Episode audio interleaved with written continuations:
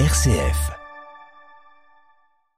Vous écoutez RCF, il est 7 euh, heures et juste avant le flash, eh bien, on parle d'un sujet qui vous intéresse très certainement en ce week-end, la météo. Après dissipation des brumes matinales au nord-est, le soleil s'impose partout ce samedi.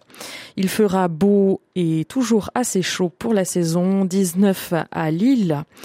22 euh, à Rennes et Strasbourg, 23 à Tours et Chalon-sur-Saône, 24 à Aurillac, 25 à Gap, Limoges, Lyon et Ajaccio, 26 à Marseille et 29 euh, quand même à Montpellier. Demain, grand beau temps partout en France, sauf sur la pointe bretonne.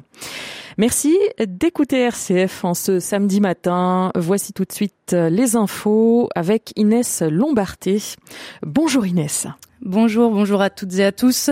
21 nouveaux cardinaux vont être créés par le pape François aujourd'hui. Un consistoire a lieu ce matin à Saint-Pierre de Rome.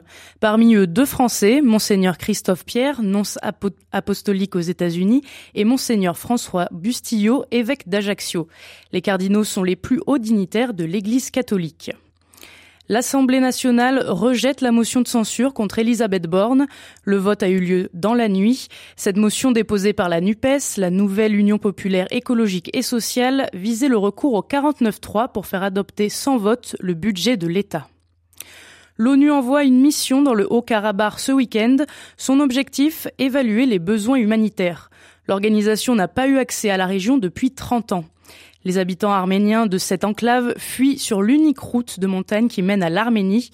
Le Haut-Karabakh avait déclaré la dissolution de sa république jeudi. Depuis, 80% des habitants ont quitté leur foyer selon le gouvernement arménien.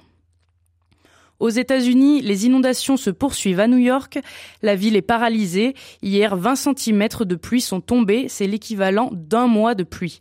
Les trains des banlieues sont supprimés, les routes inondées et les stations de métro sont devenues de véritables piscines. L'état d'urgence et l'alerte inondation doivent rester en place jusqu'à ce samedi.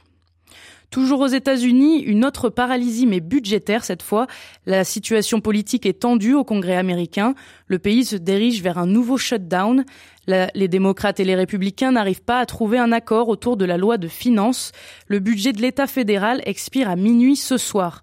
Sans solution de dernière minute, un million et demi de fonctionnaires seront privés de salaire, le trafic aérien sera perturbé et les parcs nationaux fermés. Les All Blacks écrasent l'Italie. C'était hier soir à Lyon pour la Coupe du Monde de rugby. 96 à 17 pour les Néo-Zélandais. Ils devront encore battre l'Uruguay pour s'assurer une place en quart de finale. Toujours en Coupe du Monde de rugby aujourd'hui, vous pourrez suivre Argentine-Chili à 15h, Fidji-Géorgie à 17h45 et Écosse-Roumanie à 21h. Merci Inès. On vous retrouve à 7h30 pour le journal.